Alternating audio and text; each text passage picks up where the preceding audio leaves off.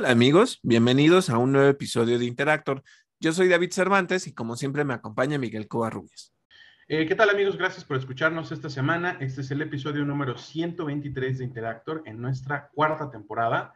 Esta semana en videojuegos tenemos algunas noticias que incluyen a Xbox y por ahí algo de Jedi Survivor.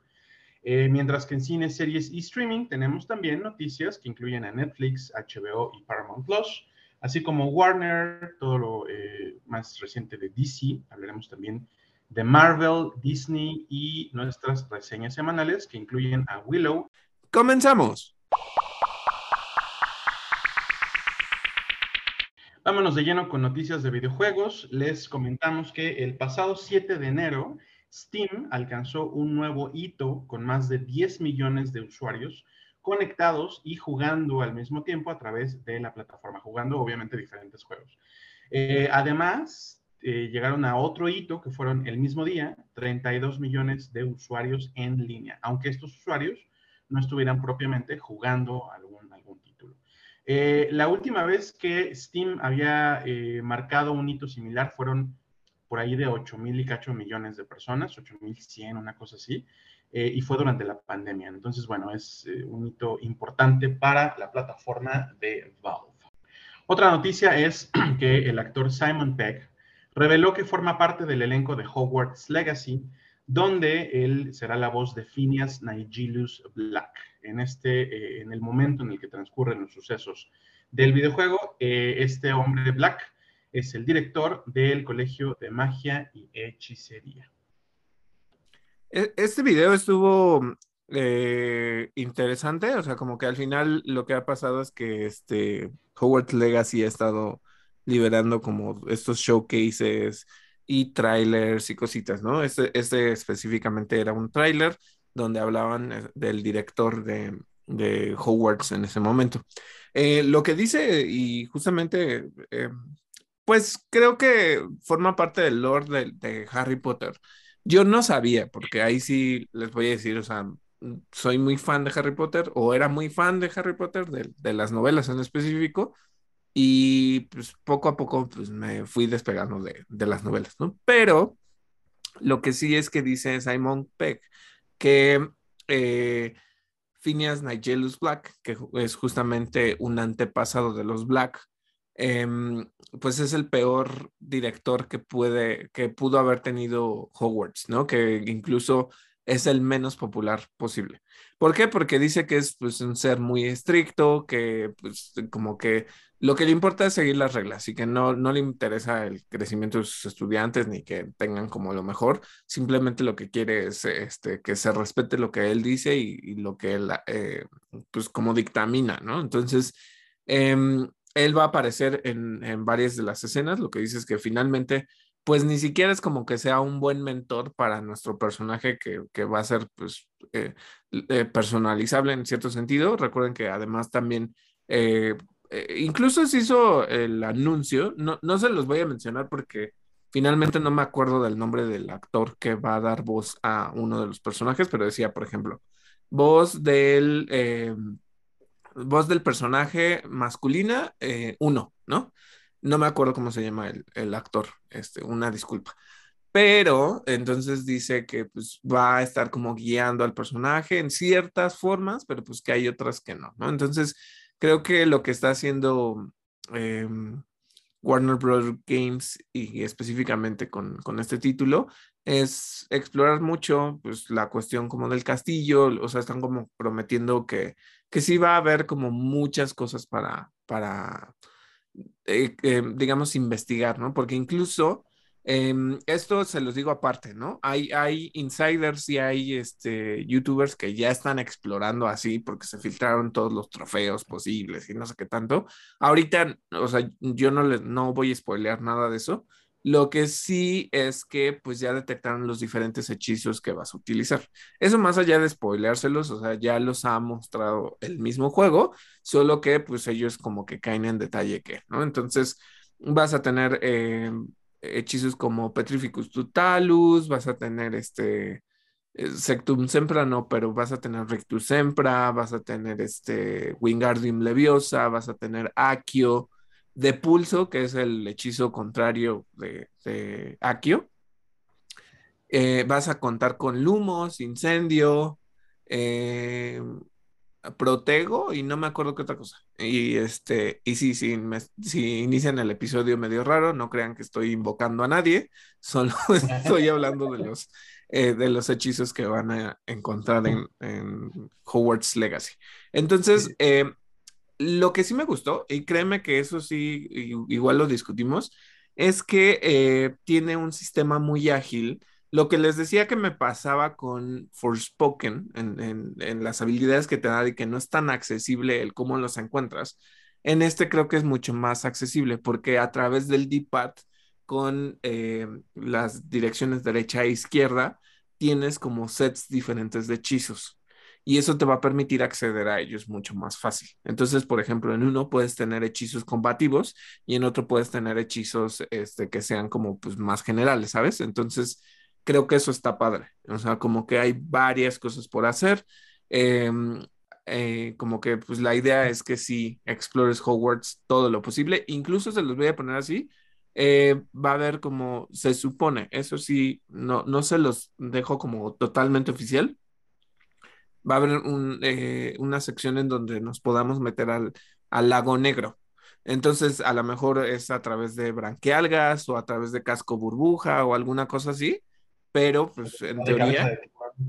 Ajá, o cabeza de tiburón, este, una mala transformación de Victor Crumb, pero em, sí, o sea, en realidad es explorar casi todo lo que tiene el castillo, ¿no? Entonces, em, pues estoy fascinado, a pesar de que justo lo que mencionábamos la semana pasada, eh, la parte de que no te van a dejar volar bien con, con el hipogrifo y con, con la escoba, eh, ¿no? Sí. Ya sé. Pero bueno, esa es mi, mi añadidura respecto a lo que pasa con Hogwarts Legacy. Oye, dos cosas. Una, nunca he sabido qué hace el hechizo Rictus Sempra. No tengo ni idea de qué haga. Entiendo que no pueda estar Sectus Sempra porque lo creo Snape, ¿no? Pero no tengo idea de qué haga Rictus Sempra. Y la otra es que eh, ustedes no lo saben, pero en el cuartel general de Interacto, que es la casa de David, tenemos un pentagrama de sal y nos reunimos a cantar cosas como currículum vitae o este, carpe diem y cosas así. Quid pro quo y, vemos que sí que aparece. Sí, o sea, eh, para que puedan entrar es, este, tienen que saber latín. Este, no, no, no. Eh, eh, Rictus Sempra, lo mostraron y ahorita no me acuerdo específicamente qué es, pero creo que es igual como un hechizo paralizador. Se me hace una tontería porque si tienes Petrificus Totalus, pues es exactamente lo mismo, pero... Lo acabo de, googlear, perdóname. Sí. Tu siembra es una estupidez. Encantamiento de cosquillas. ah, cierto, cierto, cierto, cierto. Es, es de cosquillas. Sí, sí, sí. Entonces, este... Por eso les digo, incluso, por ejemplo, cuando utilicen incendio, este, van a poder hacer eso. O sea, ah, yo honestamente me la pasaría con incendio todo el juego, ¿eh? Sí, o sea, y está padre porque yo creo que conforme les vas, eh, tiene como un sistema de habilidades cada uno de los hechizos. Entonces, por ejemplo, con incendio, sí prendes a, a, quien ataques, pero además liberas una onda como expansiva que quema a tus alrededores. Entonces está padre. Em, a lo largo de los demás juegos, pues también han mostrado, por ejemplo, Glacius, creo, no, creo que algo así se llama, y Difindo, que es el, hechizo como para cortar cosas. Pero Difindo lo, eh, lo usaban en otros juegos como para cortar este telas o, ¿sabes? Como cosillas que cubrían los pasadizos. Nos, va a faltar el, este, ¿cómo se llama? El hechizo este básico de los jueguitos de Harry Potter. Flipendo, Flipendo sí está. Flipendo. Ah, ok. Flipendo sí está flipando con flipendo. Ese eh, tiene el, doblaje eh, castellano del, de ese juego, del primero y el segundo para PlayStation 1, era una cosa, una cosa que, que siempre se me va a quedar este, grabada en la cabeza. Pero... Como Potter pipí en el pote. Ajá, exactamente, que era algo que sí estaba en la, en la, en el, en la novela, ¿eh? O sea, y, o sea, que incluso Pips aparece en, en el... En, ese juego, claro. En el juego. Bueno, bonitos recuerdos de esos juegos de, de PlayStation 1. Sí, vámonos con, con, Carpe Diem a ver qué se nos aparece. Este, tenemos más noticias. Una es que Teenage Mutant Ninja Turtles Shredder's Revenge, el juego de las tortugas ninja de estilo clásico de arcade, eh, va a estar disponible para dispositivos móviles. Chequen esto exclusivamente para suscriptores de Netflix. Big Time Win de parte de Netflix. Eh, no sé, no sé, digo, honestamente no sé qué tan popular vaya a ser en, eh, pues en móviles, pero yo ya lo descargué. Mira, como siempre, ¿no? Yo creo que sí va a ser bastante popular. Es este tipo de, cosas que la gente está esperando, sobre todo porque Shredder's Revenge acaba de, salir hace unos meses y la gente sí se picó con él. Entonces, es, recuerden que es este beat em up, donde justo van este, scrolleando en la pantalla, ¿no? Entonces, eh, el hecho de que lo liberen en móviles, yo creo que van a ganar muchísimo, muchísimo. Ojalá, ojalá. Eh, otra noticia que les tengo, y hay una noticia más que se desprende de esto, por eso nos la va a contar David. La noticia es que en medio de una inminente reestructuración, causada por, así lo describen ellos mismos, el bajo desempeño de sus juegos y los grandes retos que está enfrentando, Ubisoft anunció que retrasará la salida al mercado de Skull and Bones por sexta ocasión. Y bueno, pues la noticia que le ha dado la vuelta al mundo es justo esa, ¿no? Por sexta ocasión, Skull and Bones. Y entonces la gente ya se ríe del tema porque ya como que Skull and Bones nunca va a salir. Eh, pero bueno, la cosa es que Ubisoft pues está confesando que no le está yendo tan bien como uno podría creer. ¿Qué pasa, desprendiendo de esto, con Assassin's Creed y Prince of Persia, David? Mira, eh, son dos cuestiones. Eh, ustedes dirán, bueno, pero eh, ¿qué, fue lo causante de que no están llegando a sus metas, no? O sea, Miguel nos está contando sobre esto. Y es que el primero, uno de los juegos que pues, ustedes reconocerán, mucha gente habló de que se mejoró incluso el sistema de juego y que era mucho más accesible. Es este juego de estrategia que se colaboró junto con Nintendo, ¿no? Eh, Mario, Mario Plus Rabbits, este, mm, Sparks of Hope. Este juego que a mucha gente le fascinó y que decían, no, es que, eh, o sea, pues tiene su dificultad, pero es, eh, es una experiencia completamente divertida y que tiene sus cosas, o sea, que incluso pues mucha gente quedó mucho más fascinada que con lo que estaba haciendo Midnight Suns, que por cierto Midnight Suns tampoco es que la gente diga que es malo, simplemente como que pues es, una, es un juego de nicho. Pero bueno, regresando a lo que está sucediendo con eh, Ubisoft. Ubisoft lo que dice es que pues Sparks of Hope no vendió lo mismo que vendió Sparks of Hope, que diga, eh, lo mismo que vendió Mario and Rabbits, el, el primero. Em, entonces le está atribuyendo a que pues, ese juego no pegó. Segunda cosa que no pegó, em, eh, ¿cómo se llama ese juego? Ay, Rainbow Six eh, Contagion o algo así, no me acuerdo ahorita cómo se llama, que justo este, tenía como todas estas cuestiones de multijugador y todo, que además de que igual se había retrasado, eh, no vendió lo suficiente. Y otra cosa que yo creo que le va a extrañar a, bastante gente, Just Dance.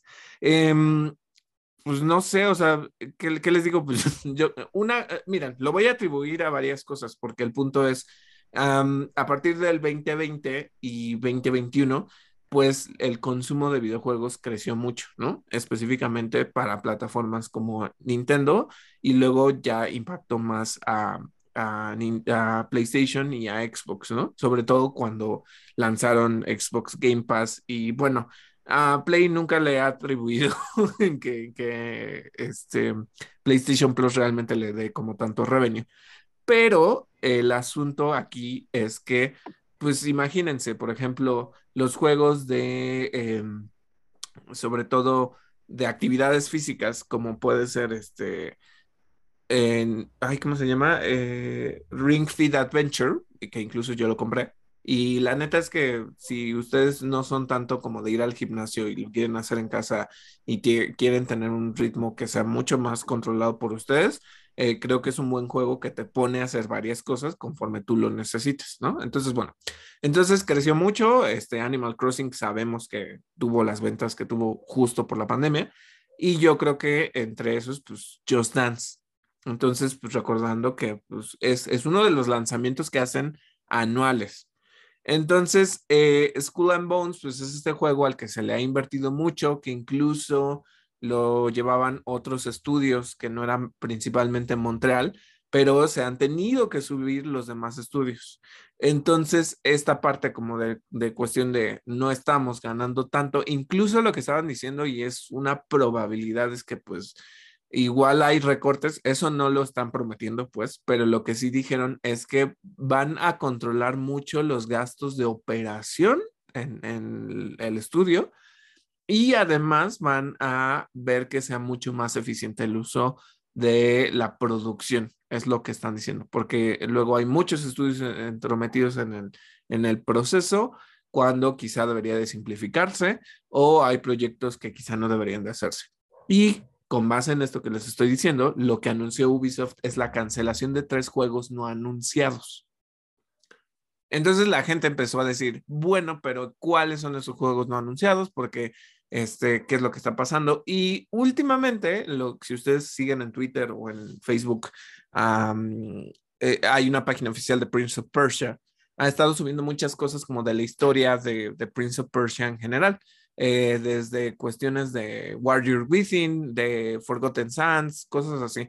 Y el asunto es que hace un tiempo, hace una semana, justo cuando se dio este anuncio, subió algo sobre Forgotten Sands hablando de Malik que es supuestamente el hermano de, del príncipe. Eh, bueno, entonces, ¿qué es lo que pasa? Que Ubisoft, o por lo menos eh, el remake de Prince of Persia, no va a ser cancelado. O sea, sí están diciendo que, ese sí va a seguir, o sea, porque, o sea, me imagino yo que le autorizaron al community manager porque sí dijo no. O sea, el, hecho es que no hemos anunciado la cancelación y si no se ha anunciado ninguna cancelación es porque sí va a salir. Entonces yo dije, ah, bueno, este, pues no hay, no hay problema, ¿no? Eh, entonces, pues es una cosita así, ¿sabes? O sea, que, que ese juego sí va a salir, no sé cuándo vaya a salir. El asunto de Skull and Bones, más que nada, a mí mi preocupación es el timing yo creo que es un juego que debió de haber salido hace mucho tiempo, cuando pues tienes otros juegos que ya son de piratas y que este que son multijugador y que tienes todas esas cosas. Entonces, creo que eso puede ser una decepción muy grande, pensando que pues esto es una evolución del sistema de juego de, de lo que se creó principalmente para Assassin's Creed 3 y Assassin's Creed Black Flag. Y pues es un asunto bastante grave. Entonces, eh, por eso se dice, bueno, pues entonces sí van a cancelar qué juegos y todo esto. Eh, con base en esto, lo que dijeron es que Assassin's Creed sí va a salir como tal. Eh, lo que están prometiendo es que Assassin's Creed Mirage va a ser un juego mucho más contenido, centrado en la historia, que regrese a las bases de lo que ya se había perdido, que era la parte de los asesinos, a través de juegos como Assassin's Creed Odyssey, Assassin's Creed Valhalla, y pues mira que Assassin's Creed Origins yo no creo que lo perdí, o sea, lo pierde en muchos sentidos, pero también pues te explica por qué, ¿no? O sea, que es el origen del, culto de los asesinos. Entonces, bueno, no es un culto, es este, o sí es un culto. Este... Mm, creo que es como una secta, ¿no? Algo así. Bueno, pues suena igual de feo, pero cultos, cultos y sectas este, suenan medio raro, pero Sí, o sea, entonces, en teoría, Ubisoft canceló tres proyectos de los cuales no sabemos, o sea, y bueno, considerando que pues tenemos franquicias como Watch Dogs, que tenemos Prison Persia, Assassin's Creed, tenemos este Splinter Cell. Splinter Cell, recuerden que hay, eh, eh, que también se está hablando del remake del primer Splinter Cell, que mucha gente pues está esperando que, que regrese. Eh, pues no sé si ese cuenta como, o sea, porque ese sí lo anunciaron. Entonces no sé si ese lo vayan a cancelar. Sí. Entonces, eh, pues no sé qué decirles. O sea, em, pues creo que sí tuvieron bajas ventas. El Watch Dogs eh, Legion, pues no, no fue como el gran lanzamiento, ¿no? Y justo también le bajaron el ritmo a, las, a los lanzamientos de Assassin's Creed, porque ya lo hacían anual, anual, anual, ¿no? Entonces, eh, también hay una saturación de franquicias, ¿no? O sea, cuando ya se vuelve muy grande. Por eso les decía que este Assassin's Creed lo que aspira a que, a que sea es como regresar a las raíces y motivar a los jugadores a inspirarse otra vez con, con lo que hizo el primer Assassin's Creed, ¿no? Con Altair. Entonces por eso van a regresar como a esta era y pues vas a tener a Basim. No sé si Basim es el personaje más afortunado para hacerlo, pero lo que sí dice es que promete que va a tener como toda, toda, toda la inspiración del primer Assassin's Creed. Entonces, eso es lo que está sucediendo en Ubisoft eh, y es bastante pues, fuerte, ¿no? Ok. Bueno, con eso, con eso creo que ya entiendo un poquito más por qué se pudieron haber declarado, pues no en macarrota, pero prácticamente como derrotados, ¿no? Un poquito. Y eh, la parte económica, pues sí, al final a los estudios les pesa mucho. Em, y pues que no los, que no los prueben, pues es una cuestión muy distinta. Eh, hay una cosa que pues luego yo hago como ciertos sondeos, específicamente luego en que pues recuerdan que es un medio muy, muy grande. Em, postea en, Instagram, postea en, en, Facebook y cosas así, principalmente en Instagram, que creo que es donde es mucho más ágil. Em, postea encuestas de qué es lo que has jugado, qué no has jugado, este, te gustaría jugarlo, ya viste tal película y cosas así, ¿no? Entonces, em, es lo mismo que luego sucede con las películas y que muchas veces incluso, eh, igual ya me estoy pasando al tema de, de nuestras secciones de cine, series y streaming, pero mucha gente sí dice, no, no lo he jugado, no quiero jugarlo, me lo voy a perder, no después de que salga el estreno, no cuando esté más barato. Entonces, puedo entender y, y, claro que por supuesto que las situaciones económicas de cada país y de cada persona específicamente pues son distintas y por lo tanto la gente sabe lo que hace con su dinero, ¿no? Pero eh, pues eso obviamente tiene un impacto en eh, el crecimiento o la muerte de una franquicia en cualquier momento, ¿no? Em, entonces, pues es una cuestión natural en ese sentido, pero pues también es la razón precisa por la que ahorita está teniendo Ubisoft eh, ciertos problemas. pasando a noticias de Xbox, nada más para que sepamos qué es lo que llega a Game Pass esta semana. Bueno, entre estos días. Eh, eh, ¿Qué es lo que llega? Nuevos títulos eh, como Persona 3 Portable para Cloud, consola y PC en enero 19. Persona 4 Golden llega en enero 19 también a, las mismas consolas. Luego tenemos Monster Hunter Rise para todos aquellos que, estén fascinados con esta franquicia. Llega a, Cloud. ¿Ah? Excepto yo. sí, sí, sí. Sí, ah, que por cierto, hay ahorita un proyecto. Ahorita sigo diciendo, bueno, esos son específicos los que llegan. Es Monster, Monster Hunter Rise llega a Cloud, consola y PC en enero 20, o sea, no, no falta mucho. Pero sepan una cosa.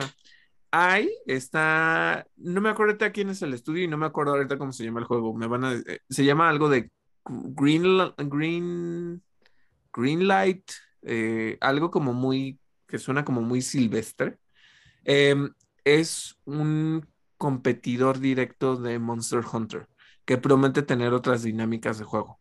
Entonces van a ir a cazar en, equipo o solos a monstruitos que son como más, le voy a llamar silvanos, o sea, como, como más slash plantosos, cositas así. Este, entonces, pues le van a competir a Monster Hunter Rise. Si tiene una mejor dinámica de lo que tiene Monster Hunter, ya me tienen.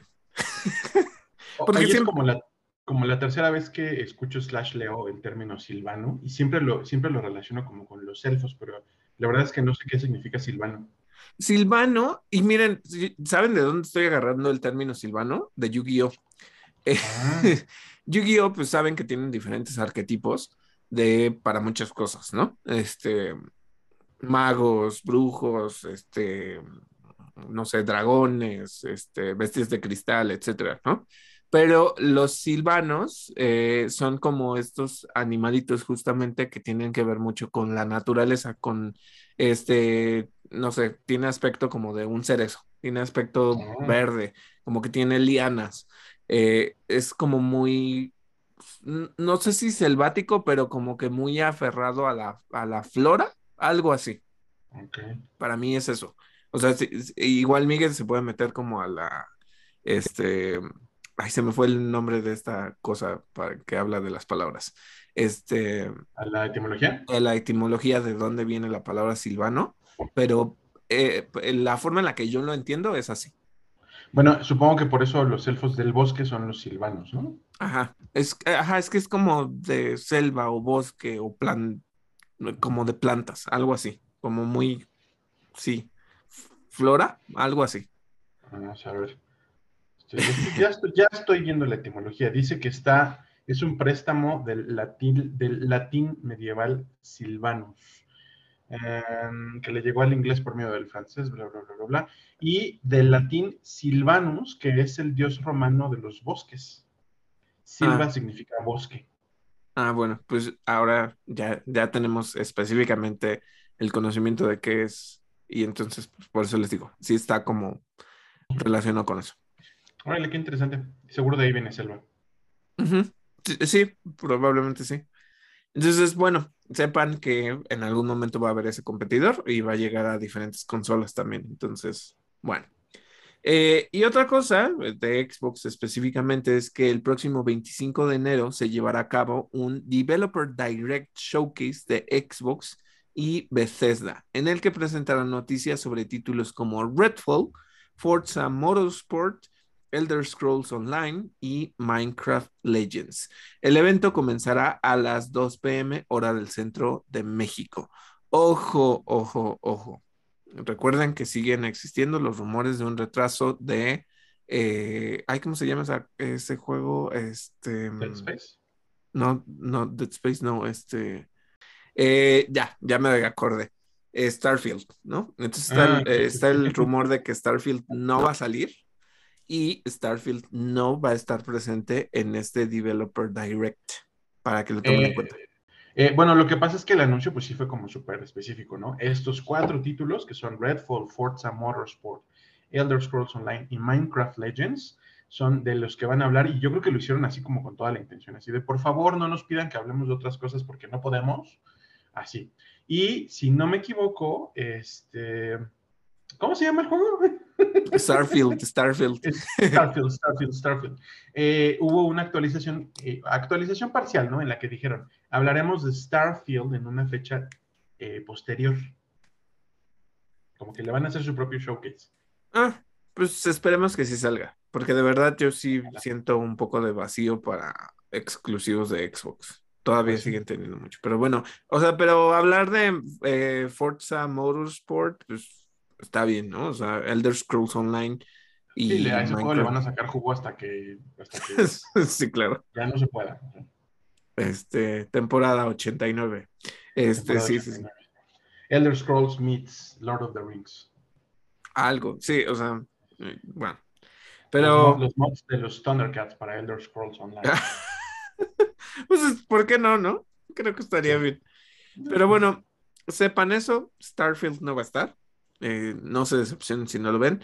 Y tampoco se decepcionen porque como es un developer direct, puede ser ciertamente técnico este evento y, y que no sea tan amigable con, con el consumidor, así como de, ay, vamos a demostrarles qué es lo que llega nuevo, sino que a lo mejor es como de, miren, y esto es lo que hacemos con el ray tracing, y esta es la luz, y no sé, cosas así. Eh, si, se fijan, si, si han puesto atención o si, o si nos han seguido por algún tiempo, quizá ya se hayan dado cuenta de que Davi es el diplomático, Davi es el que, se haría cargo de las relaciones públicas de Interactor, porque es su manera diplomática y amable de decir que puede que esté aburrido. Sí, sí, sí, sí. Pues sí, es, es lo más probable. Es como cuando, ¿cómo se llama? Algo Cerny, Mark Cerny, que es el de el de PlayStation, se Ajá. puso a hablar antes de que li- liberaran el diseño y el precio y todo de, de PlayStation 5. Hizo toda una presentación que duró alrededor de dos horas hablando de todos los tecnicismos de la consola. Ah, Y, y me lo aventé y no le entendí ni madres, primero. Y segunda, me aburrí muchísimo. Entonces.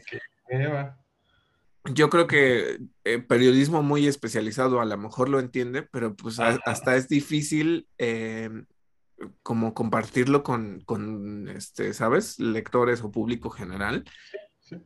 Porque pues no, no sabes ni qué decirles, ¿no? O sea, es como de, ah, miren, este, el apartado gráfico va a estar muy bueno. Resumen de, de dos horas de lo que estuvieron hablando de cómo el chip y los sensores de luz hacen quién sabe qué cosa, ¿no? es. Es, la misma razón por la que cuando uno se pone a buscar celulares para comprar, las fichas técnicas estén como escondidas así en lo más recóndito de las páginas. Sí. Esa es la razón. Sí, sí, sí.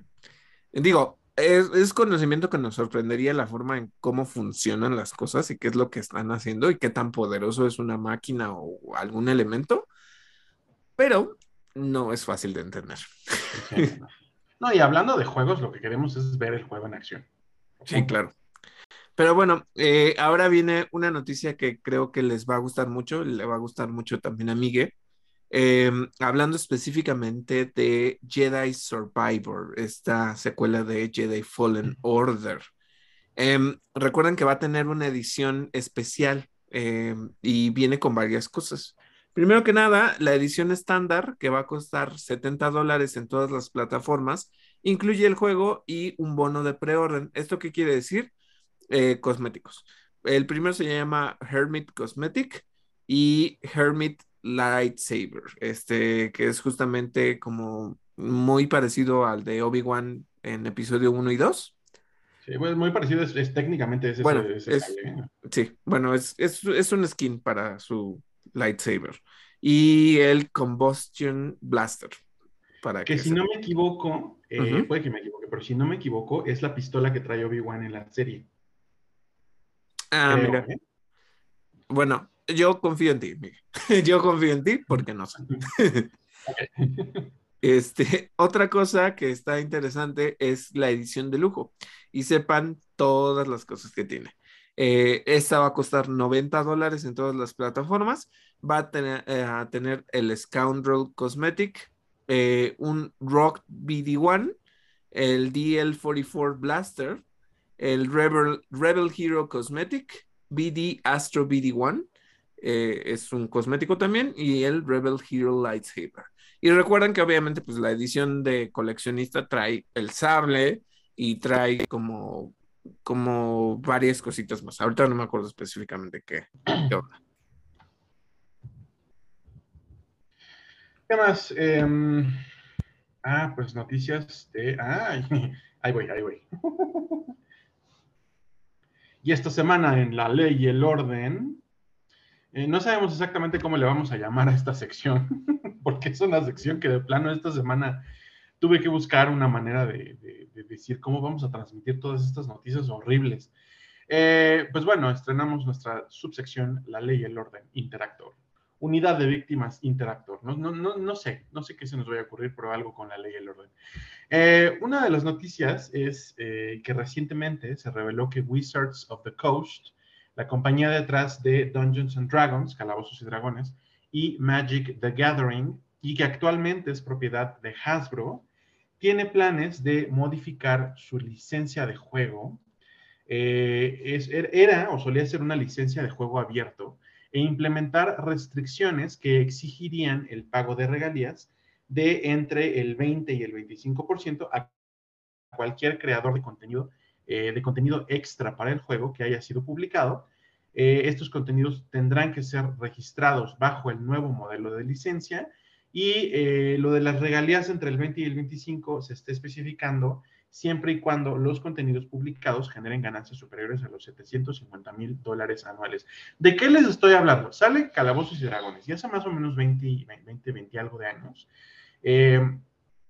Wizards of the Coast saca su licencia de juego abierto que permite que otras personas agarren las dinámicas de calabozos y dragones y sobre eso construyan nuevos juegos o expansiones del juego. Eh, estas expansiones siempre se han registrado a nombre de un poquito de Wizards, pero también un poco de los autores y a los autores les ha permitido construir sus propios juegos, tener sus propias ganancias a partir del sistema de juego de Calabozos y Dragones. Eh, por ejemplo, hoy, en un ratito, terminando ahorita de grabar esto, yo voy a narrar una mesa de Calabozos y Dragones con temática Crystal Punk. Crystal Punk es una de estas actualizaciones, una de estas expansiones del juego que convierte el entorno de Calabozos y Dragones, que es épico medieval, en futurista, en futurista y que sí, donde sigue habiendo magia, pero las cosas ya son como muy de cyborgs y piensen en, en, cyberpunk, pero todo es con cristales, ¿no? Eh, muy interesante. Bueno, ¿qué pasa a partir de todo esto? Em, empresas como Paizo, eh, que son los creadores del juego Pathfinder, es otro juego también de, eh, de, aventuras y de fantasía épica, y también Cobalt Press, entre otras, se han pronunciado al respecto. Esta última, Cobalt Press, anunció sus intenciones de crear un nuevo libro de reglas para juegos de mesa de fantasía que, sea, que esté siempre disponible, que sea abierto y libre de suscripciones, eh, mismo que lleva por nombre Project Black Flag. Muy, muy, eh, pues un poquito, yo creo que bastante acertado. Proyecto Bandera Negra, pues, pues proyecto de, vamos a, hacer los piratas que salvarán este asunto, ¿no? Porque, eh, pues lo que todo mundo está entendiendo, y es exactamente lo que creo que es, pues es que cuando Hasbro mete las manos, cuando absorbe a eh, Wizards of the Coast, pues empiezan las prácticas corporativistas, en simple y sencillamente. Ahora, mucha gente podrá decir, bueno, pero es su propiedad y tienen el derecho, sí, pero cuando llevan veintitantos años con un tipo de licencia abierta que ha permitido que muchas personas creen incluso sus propias compañías, a partir de esto, pues yo creo que es eh, una chingadera que de repente llegue Hasbro como con esta movida de vamos a estirar los brazos, así como, como muñeco de acción, para, este, pues para captar todo el dinero que se pueda, ¿no? Eh, creo, que sí es una salvajada y la gente está reaccionando. Incluso Paiso eh, ya amenazó, o bueno, no amenazó, declaró sus intenciones de llevar esto a juicio y pelearlo ante las cortes, ¿no? Para decir, eh, Wizards of the Coast, a.k.a. Hasbro, pues se, están, se la están mamando. Así las cosas con los juegos de rol de tablero. ¿Cómo ves, David? Pues mira, eh, está bastante interesante que nos explicaras porque cuando empezaste a hablar eh, y, va a decir, van a decir qué grosero David, no, pero no le, no le entendí a Miguel hasta que ya me eh, como, como, como cuando viste la explicación del PlayStation 5.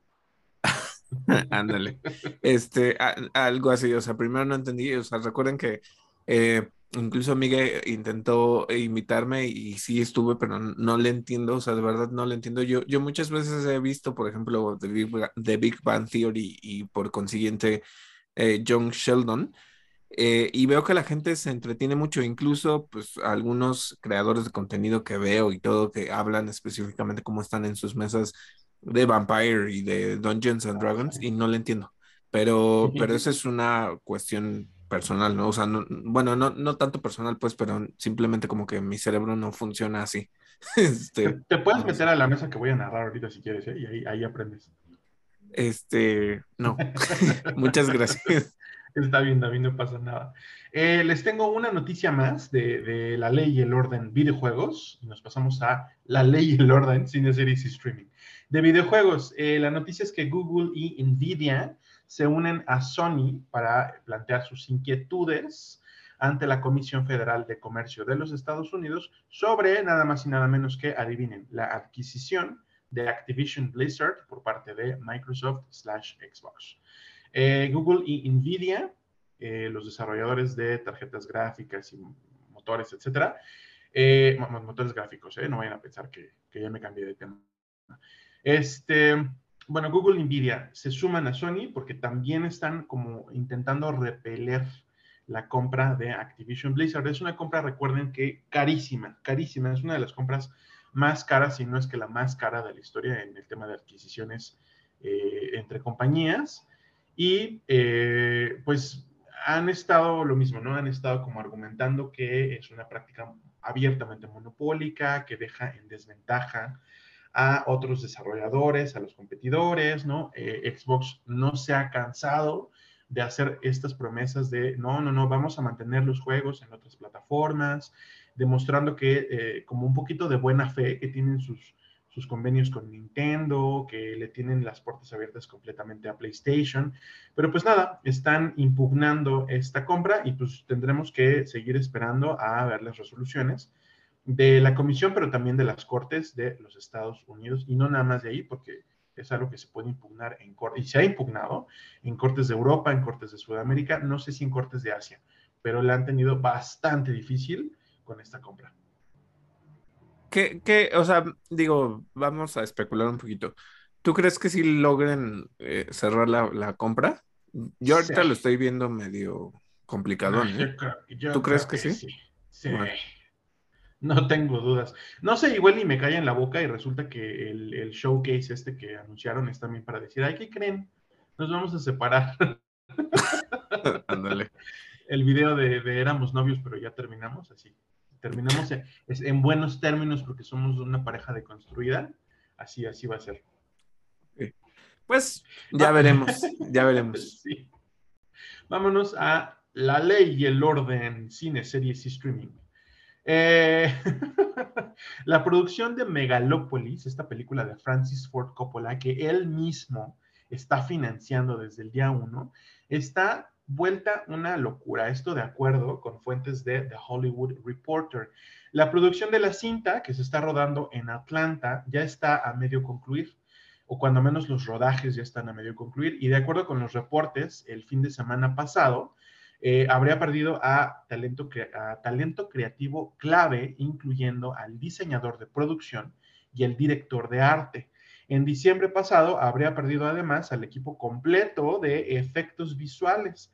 El mismo Coppola, el mismísimo Francis Ford Coppola, es quien habría despedido a la mayoría de sus miembros. Esto no es nuevo, porque es lo mismo que hizo hace como 30 años en Drácula de Bram Stoker. Resulta, la gente no lo va a querer ver así porque es un director de culto y una figura vaca sagrada del cine del siglo XX, pero eh, si me pongo en modo especulero, muy fácilmente les puedo decir que seguramente es una pesadilla trabajar para Francis Ford Coppola. Ha de ser un viejo negrero que, que además, este, ya saben, ¿no? Ha, de traer como por, por delante el generación de cristal eh, y ha de creerse generación de cemento, ¿no? ¿Por qué? Porque todo lo tuvo que hacer a la, a la mala y a la difícil y pues la gente ya no tiene por qué aguantar esas cosas, ¿no? Entonces, eh, sepan que esta producción, pues, quién sabe, esperemos, esperemos que sí vea la luz porque honestamente no le deseo que pierda esa cantidad de dinero, pero pues quién sabe, va a tener que desembol desembolsar bastante más dinero. Eh, leía por ahí reportes de que estaban eh, para Megalópolis, que es una, eh, una historia como postapocalíptica, más o menos, estaban implementando tecnología de efectos visuales parecida a la de The Mandalorian, pero pues que está carísimo, ¿no? Entonces, pues como está desembolsando de su propio presupuesto, como no es un estudio el que lo está respaldando, le bajaron como que de los efectos de The Mandalorian a pantalla verde. Están haciendo mucho pantalla verde. Y aún así, eh, pues ya el, equipo eh, de efectos visuales pues se le fue, ¿no? Entre que los despidió y que se le terminaron yendo el resto de la gente. Entonces, bueno, esperamos más noticias al respecto. Es una película que tiene un gran elenco. Por ahí anda Adam Driver, anda, ¿quién más? No me acuerdo. Se me olvidó. Se me borró el cassette. Solamente me acuerdo. de No, Adam no, no ubico tanto esa película, Miguel. Bueno, no, no, como que mi cerebro ahorita no la. Bueno, ni se preocupen, el- si, si- si verdaderamente se termina la película y sale un tráiler, ya les diremos, ah, el elenco incluye a Adam Driver y compañía. Pero por el momento Adam Driver. Y me acuerdo de él porque está bien guapo. En fin. Ok. Más noticias de la ley y el orden. Justin Roiland, el co-creador de Rick and Morty y también del videojuego High on Life, fue acusado de agresión doméstica y encarcelamiento falso, esto en mayo de 2020. Son cargos que ya tienen dos años. Eh, estos, o por estos cargos acaba de comparecer eh, ante un tribunal del estado de California, de acuerdo con NBC News. Eh, supuestamente Royland se declaró inocente de todos los cargos, pero bueno, sepan, pues esto, ¿no? Que está enfrentando este tipo de cargos. Ahora, ¿por qué les contamos todas estas noticias? Porque se juntaron, de verdad, yo no puedo creer que haya sido la semana del crimen. Este, Michael Bay, el director de películas como Armageddon, Pearl Harbor, de las primeras películas de Transformers, fue acusado de matar a una paloma en Italia. Esto fue en 2018, de acuerdo con The Rap. No crean que me da, que me da eh, risa que haya matado una paloma, pero es que lleva como mucha gracia, mucha, no ironía, pero es absurdo, es, es, es de verdad, me parece un titular absurdo. Eh, de acuerdo con The Rap, eh, esto pasó durante la filmación de Six Underground, el éxito de Netflix. El cineasta niega todos los cargos y se declara un amante y activista favor de los animales. Supuestamente a las Cortes de Italia esto les ha valido un pepino y lo tienen en la mira. Entonces vamos a ver cuál es el destino de Michael Page, porque probablemente una paloma murió durante la producción de su película. Pero ¿y, qué le cobras o cuánto le cobras por matar a una paloma? Pues ha de ser una multa, yo creo, no lo sé, o sea, honestamente. Pero qué cagado, ¿no? Sí, me imagino que pues a pesar de que no se pague 6 euros, eh, es, imaginario, ¿no? Pero no lo quiere aceptar porque pues eso significaría que mata palomas, ¿no? Eh, y, que está fichado en un país, ¿no? O sea, creo que a nadie le gusta eso y supongo, no, no lo sé. Pero bueno, eh, y bueno, en la cereza del pastel es una nota que ya no me, o sea, me da risa porque sigue en tono con todo esto no es algo que me parezca gracioso, pero ahí les va.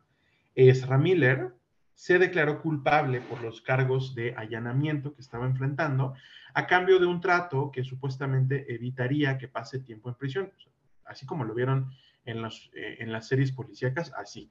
La fiscalía debió de ofrecerle un trato o su defensa debió de proponer un trato en el que, eh, bajo ciertas condiciones, bueno, se le, eh, se le diera a cambio de declararse culpable y del pago de una multa de 500 dólares, un año de libertad condicionada que va a incluir cláusulas sobre consumo de alcohol. Ezra Miller no puede consumir alcohol durante el próximo año. Eh, tiene que realizarse exámenes de drogas periódicos que además pueden ser aleatorios y tiene que continuar con su tratamiento de salud mental. Yo honestamente pienso que ha sido el mejor, el mejor eh, outcome, el mejor, este, iba a decir resultado, pero bueno. pues sí, ¿no? El mejor desenlace para, para la historia de, tan atropellada de los crímenes que cometió Ezra Miller. Eh, pero hablando, y, lo he dicho, lo dije en TikTok, ¿no? Y, lo digo aquí, lo he dicho varias veces y lo sostengo. Eh, el tema de apoyar a artistas que eh, tienen historiales de problemas de salud mental, en lugar de enfrentarlos al ostracismo y de no volver a presentar sus caras en el cine nunca más, este, cosas así, o sea, este tipo de segundas oportunidades y sobre todo en el reconocimiento de que las personas merecen y requieren atención especializada, creo que es una gran, gran, gran noticia y un gran, gran, gran acierto. Yo sé que hay mucha gente para la que Ezra Miller ya es como cosa del pasado y que ya no debería de estar, pero pues el hecho es que él sigue siendo la cara de lo que va a quedar del Snyderverse y del momento del cambio del Snyderverse al nuevo multiverso de DC. Entonces, pues soporten. Vámonos ahora sí con noticias, ya no son de la ley y el orden, ya son noticias más relajaditas. Eh, de acuerdo con Deadline, el escritor y productor Jason Ning, quien eh, actualmente funge como coproductor ejecutivo de Silk Spider Society, esta serie del universo de Spider-Man eh, que recientemente anunció Sony, se encuentra desarrollando una serie live action basada en el mundo de El Tigre y el Dragón. Esta es una noticia que a mí me encanta. Eh, el mundo del Tigre y el Dragón es también conocido como la pentalogía de hierro. Resulta que eh, El Tigre y el Dragón es algo así como el episodio 4 de, o sea, en plan Star Wars, el episodio 4 de 5. o sea, e, eso es lo que, lo que presentaron en la película del año 2000.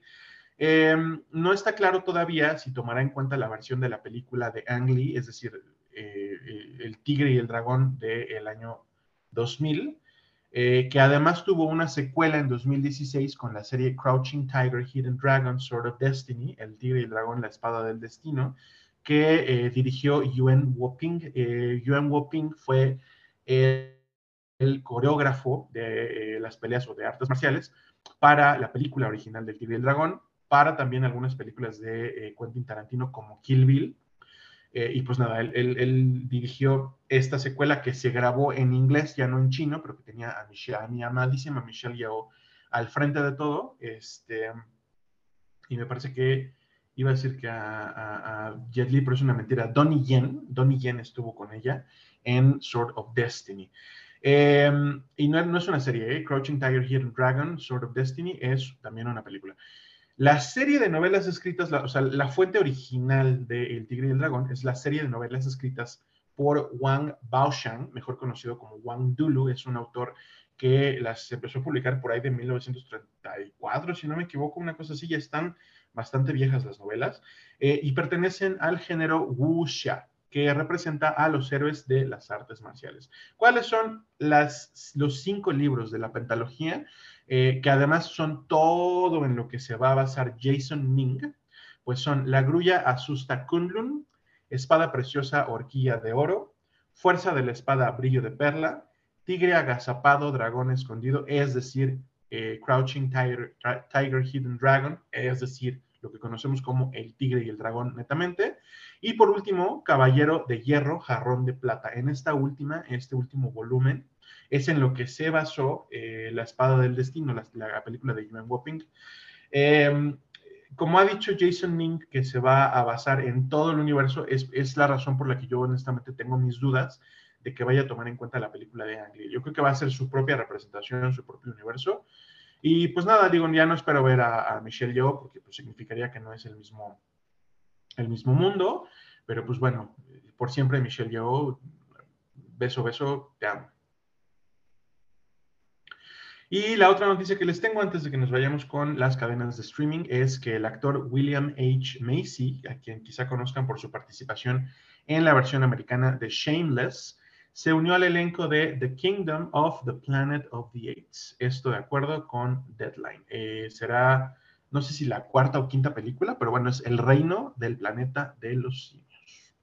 Fíjate que aquí sí voy a comentar algo, a lo mejor tú sí la viste, yo no. O sea, sé que Matt Reeves eh, le dio toda una construcción a El Planeta de los Simios.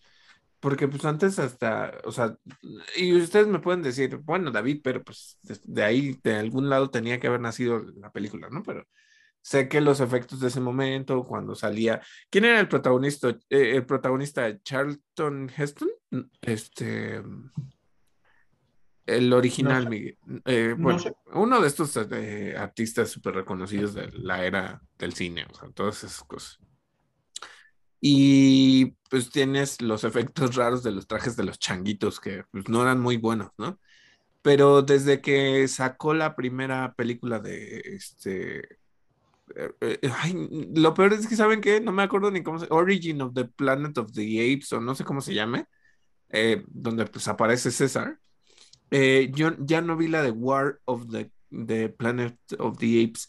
¿Tú viste esa película? No, solamente vi Rice y Don, que son las dos primeras. Ah, Don, ya, ya ves, Don, y Rice. Sí, yo como que ya no le agarré. Sé que sale este Woody Harrelson y que pelean, pero no sé. Eh, tengo entendido y espero no estar haciéndole spoiler a nadie que César muere, pero alguien más, no sé si está muerto. O sea, sinceramente no se los puedo decir. Eh, como que es tan cruda la visión del planeta de los simios, ya no tan sci-fi, que como que en algún punto me perdió y ya no vi esa final. Entonces, si van a hacer esta de Kingdom of the Planet of the Apes, pues me imagino que los, los changos siguen creciendo, ¿no? Pero no sé. Pero bueno. Mm, pues, quién sabe. Yo, yo lo que tengo entendido es que como que pues ya ellos dominan la Tierra, ¿no? Sí. Entonces, pues veamos poco a poco. No sé si en esta versión lo que van a hacer es que en algún punto metan como el viaje en el tiempo, ¿no? Que era, el, que era el origen de, donde venía la primera película. Puede ser. Veamos. Bueno, justo vamos a pasar a noticias de Netflix específicamente. ¿Qué es lo que tenemos? Eh, una noticia, no, no es tanto. Eh, salió el primer vistazo de Agent Elvis, una serie en la que Elvis Presley se convierte en un espía y agente secreto del gobierno porque eh, alguien quiere ver este tipo de contenido. Eh, no tengo nada más que decir. bueno, pasando a noticias de HBO, eh, Troy Baker, Neil Druckmann y Craig Mason serán los anfitriones de un nuevo podcast que servirá como complemento de la serie The Last of Us. Los episodios del podcast se estrenarán cada domingo, al igual que los episodios de la serie. Troy Baker es la voz de Joel en los videojuegos. Entonces, eh, sepan que pues eh, déjenme ver, si escucho el podcast y les voy contando a ver qué cosas este, va liberando. A mí, más que pues, la perspectiva de, Troy Baker, yo quiero saber qué es lo que Neil Druckmann tiene, porque incluso antes de que definiera eh, The Last of Us como tal, dio varias charlas en donde ya tenía como ciertos preceptos alrededor de, de, The Last of Us, la parte de la infección del cordyceps y todo esto, ¿no? Eh, ojo, también promesa de que pues yo voy a estar reseñando The Last of Us. Eh, me gustaría que Miguel la viera, pero no lo voy a obligar porque sé que no le gustan las series de terror. Eh, que en realidad yo creo que más que de terror es, es que no sé, porque si no le gusta, y no lo quiero comparar así porque yo en algún punto me aburrí terriblemente y se los he dicho, este, esta serie que no se acaba, bueno, que ya se acabó.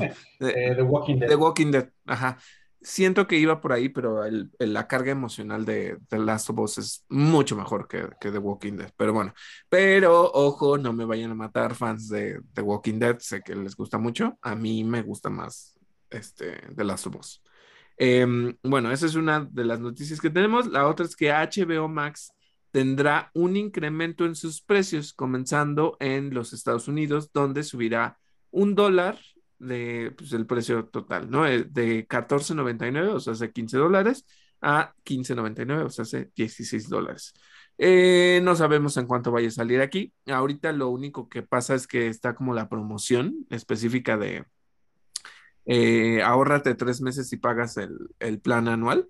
A mí me están bombardeando con ese, pues, pero yo digo, pues yo tengo la promoción de que siempre me va a costar la mitad, entonces no entiendo para qué yo querría pagar eso. Pero bueno, eh, además, en algún punto se va a cambiar a Max y, pues eso, ¿no?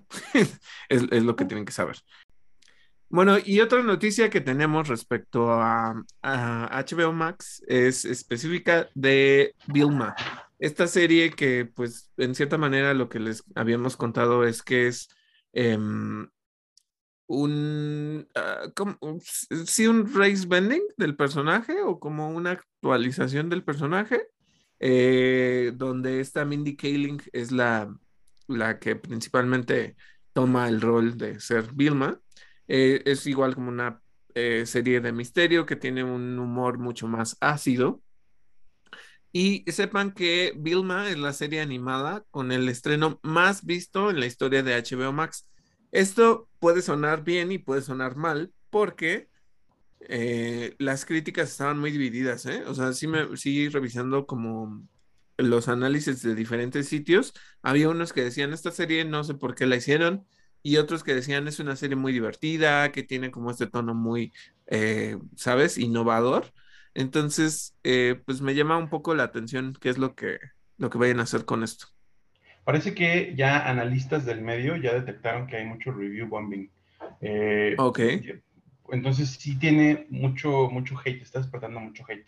Eh, el hate, tomen, tómenlo así, el hate no es un signo de que la serie sea mala. ¿eh? No, claro. Claro, claro. Este, ah, como siempre, ¿no? O sea, eh, lo malo es que vivimos en un contexto en el que el, no se ha implementado algo correcto que, o funcional para evitar el review bombing. Y este, pues que justo, ¿no? Se, revisen las cosas antes de, que se lancen a público. Pero bueno, este, y que tampoco afectan tanto la, opinión del, de finalmente la audiencia, pero por eso les digo, todavía no se ha inventado algo que evite el review bombing, pero pues no, no se puede hacer como sí, y, además de eso, ¿no? O sea, no se ha inventado algo, pero, ay, por favor, gente, ya maduren en 2022. Sí, claro. En 2022, Miguel, ya te regresaste un año. ¡Ah! ¿Ven? Es 2023. ¡Qué vergüenza! este, bueno, pero eh, otra cosa, específicamente digo, esto es HBO Max, pero conectado, pues, es la casa madre. Eh, Warner, tenemos algunas noticias. Eh, la primera proviene del medio Collider y lo que nos dicen es que Greg Berlanti firmó un contrato con WD para permanecer en el estudio hasta 2027. Recordando que Berlanti es el responsable de la creación del Arrowverse y habrá que ver cómo encaja su participación en el proyecto de 8 a 10 años que tiene Peter Safran y James Gunn para DC. Eh, recordando una cosa, porque mucho hubo especulación acerca de, de Greg Berlanti Sí, Greg Berlanti eh, hizo junto con, si no me acuerdo y se los he mencionado, Andrew Kreisberg, que ah, por cierto que por cuestiones de, no me acuerdo si fue como de acoso o de sexismo o alguna cosa que no debería de suceder, em, lo corrieron y dijeron, no, pues sabes que este, tú ya no vas a participar en esto. Entonces lo borraron de la mayoría de pues, los créditos de los episodios y toda esta cosa. Em, junto con él eh, desarrollaron esto. Eh, a Greg Berlanti justo se le ha dado como mucho el pie porque además de que eh, pues como productor ha sacado la Rovers, pues también es un miembro de la comunidad LGBT. Entonces como que esto pues también le dio peso en el desarrollo de diferentes piezas. Ahora, eso es, no es limitativo y tampoco es algo que, por eso le diera cierto tono a las series no, eh, lo hemos mencionado muchas veces, creo que lo que pasa con DCW cuando eh, era DCW antes de su venta, que creo que todavía no se ha cerrado, es que eh, pues, DCW siempre tiene esa cuota para llenar esta cuestión de diversidad y representación, ¿no? Que es, que es una cosa totalmente distinta, que es algo más que nada político que, que, que otra cosa, ¿no? Que realmente quieran que la gente se identifique, pues no lo sé tanto, ¿no? Creo que es una cuestión más de conseguir ratings. Pero eh, mientras no contrataban a Peter Safran y a James Gunn, el rumor era que Greg Berlanti, al haber podido lanzar un eh, universo o multiverso funcional a través del Arrowverse, pues era una persona que estaba considerada para que hiciera este tipo de cosas, ¿no?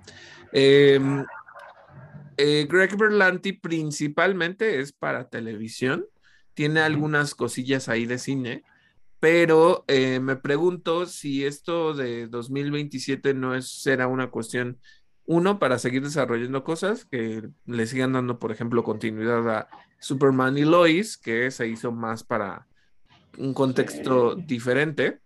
Por favor.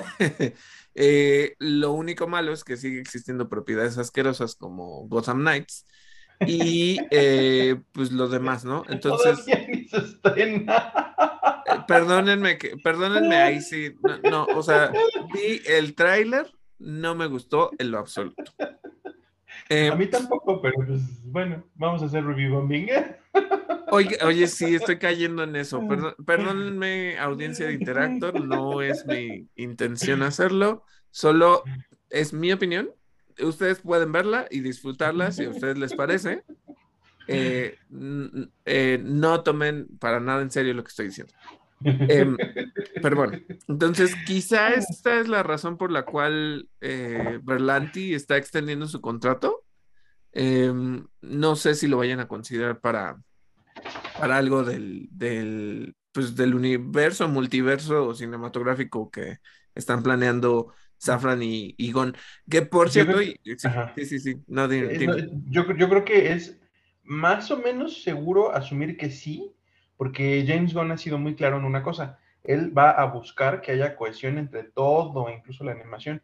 Entonces, probablemente sí, probablemente Berlanti lo que haga es quedar al frente de una nueva iteración del multiverso. O quizá al frente de alguna serie, de alguna serie live action, no lo sé.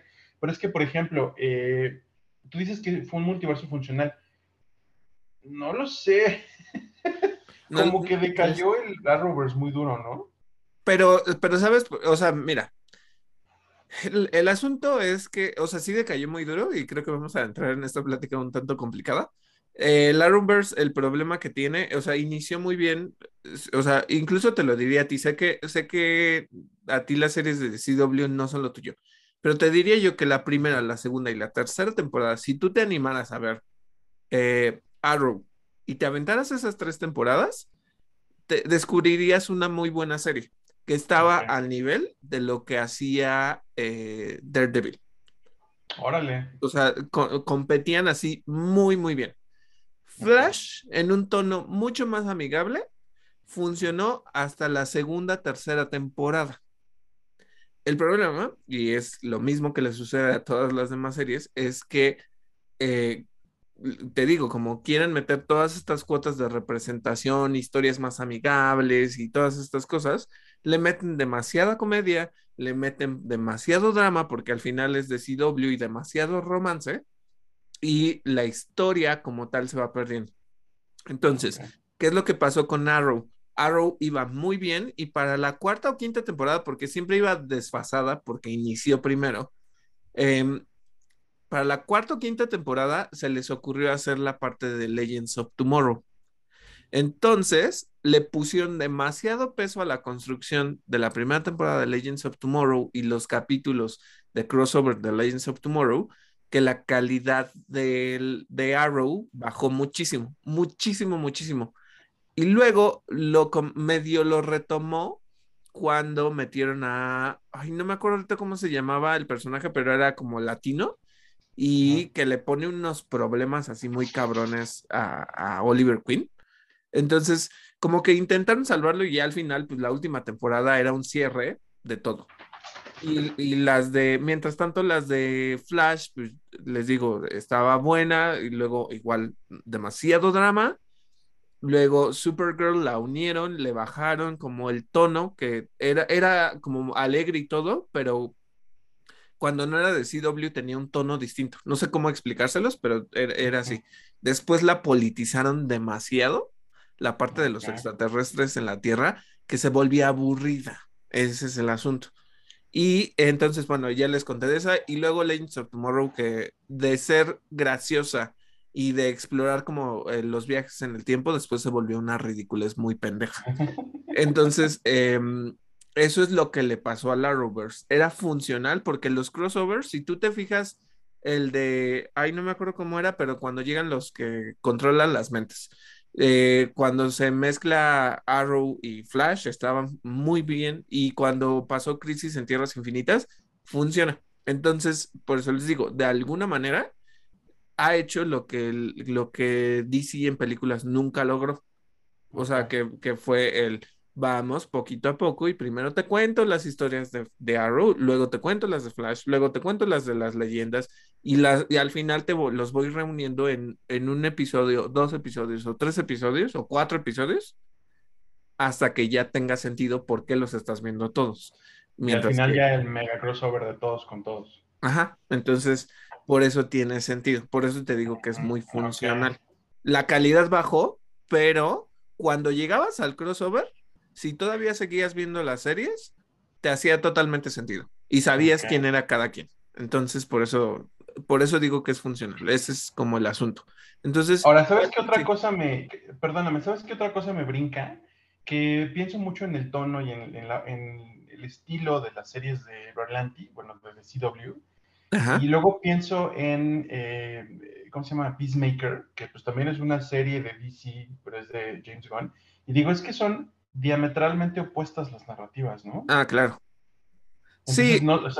Digo, si ya firmó, ya, ya firmó, ya chingó, pero, pero a James Gunn le acomoda el estilo de Berlanti, o será que esta es una prueba de que verdaderamente James Gunn pues, va como a dejar que la gente haga su trabajo a su modo y no va a estar como interviniendo en los estilos. Creo, creo que eso es el reto principal, o sea, porque al final el señor tiene que o sea, es como si Kevin Feige se pusiera a decirle, no, no lo vas a hacer. Bueno, sí lo ha hecho, ¿no? sí lo ha hecho. Y por eso directores han renunciado, ¿no? estoy completamente de acuerdo. El chiste es que, pues digo, Kevin Feige en teoría lo que supervisa es así como de, esta línea la voy a tomar así, ¿no? Este es el tono que, o sea, como, pero pues deja que cada quien lo ejecute en cierta manera, en cierta manera, ojo. Eh, el asunto aquí es que como dices, Peacemaker es una pieza para televisión y eh, lo que ha hecho Berlanti es cosas para televisión. El asunto es, a lo mejor le están extendiendo el contrato a Berlanti para que él continúe toda la construcción de un nuevo universo televisivo. Y no sé, y eso lo, lo dejo como muy claro, no sé si Peacemaker, al hacerlo, como eh, lo, han mencionado, es como son historias multiversales, por lo tanto no se tienen que cruzar tanto. Y ahorita vamos a continuar con esto. Pero, eh, por lo tanto, en cierta manera, Peacemaker puede o no eh, permanecer dentro de lo que hicieron de Zack Snyder, o puede ser una nueva historia de otro Peacemaker, ¿sabes? Pero com- como lo construyeron al final, pues necesita una segunda temporada y estaría en ese mismo universo. Y justo algo que decía eh, Grace Randolph es, eso involucraría que también mates una propiedad que tú supervisaste. ¿Por qué? Porque metiste a Flash, porque metiste a Aquaman, estás hablando de esa misma Liga de la Justicia, tienes a Amanda Waller, tienes a tu esposa ahí involucrada, y es la misma esposa que sale en la en Black Adam, ¿no? Que ya, que ya no va a estar, por cierto, ¿verdad? Ajá, digo, más allá de eso, pero pues entonces James Gunn lo que tiene que hacer es de plano borrar todo lo que ya hizo, Sí. sí, o sea, que, que es- ya sin tentarse el corazón diga, ni modo, pues voy a crear un nuevo universo y, y esto es lo, lo que voy a hacer, o ser incoherente y decir que tienes cosas nuevas y cosas pasadas, ¿no? Y ahorita les Pues voy a decir por qué. sí, sí pinta un poquito para eso, ¿eh? Porque el hecho de que sí, que, de que lo que dices, ¿no? Sigue, o sea, sigue en puerta una de Aquaman, sigue en puerta una de Shazam, y supuestamente Flash es el cambio de, de antorcha, el cambio de, de- ¿cómo se dice? El relevo, eh, pero no sé, es, es- o sea, no, no digo que me parezca confuso, no digo que las dos cosas no puedan coexistir. A fin de cuentas, si lo que van a hacer es plantear un multiverso, bueno, pues todavía como que podemos ver los últimos vestigios del, del, del Snyderverse. Eh, podrían, por ejemplo, sacársela con que este Black Adam ya no pertenece al Snyderverse, aunque hayamos visto a Amanda Waller y a Henry Cavill como Superman, eh, sino que pues, sea un universo diferente que pues, ahí se parecen, ¿no? Son, los interpreta el mismo actor, una cosa así. Eh, Este, no lo sé, creo que se puede, ¿no? Sí se puede y creo que también lo has dicho. O sea, su botón de emergencia es el, el Flashpoint. Ajá, Entonces, o sea, matas al, quizá el personaje de Ezra Miller y quizá matas también el- la carrera del actor y dices ya, ¿no? O sea, termina de salir esta película y, para cuando salga, ¿no? Porque ahorita pues no hay ni fecha ni nada.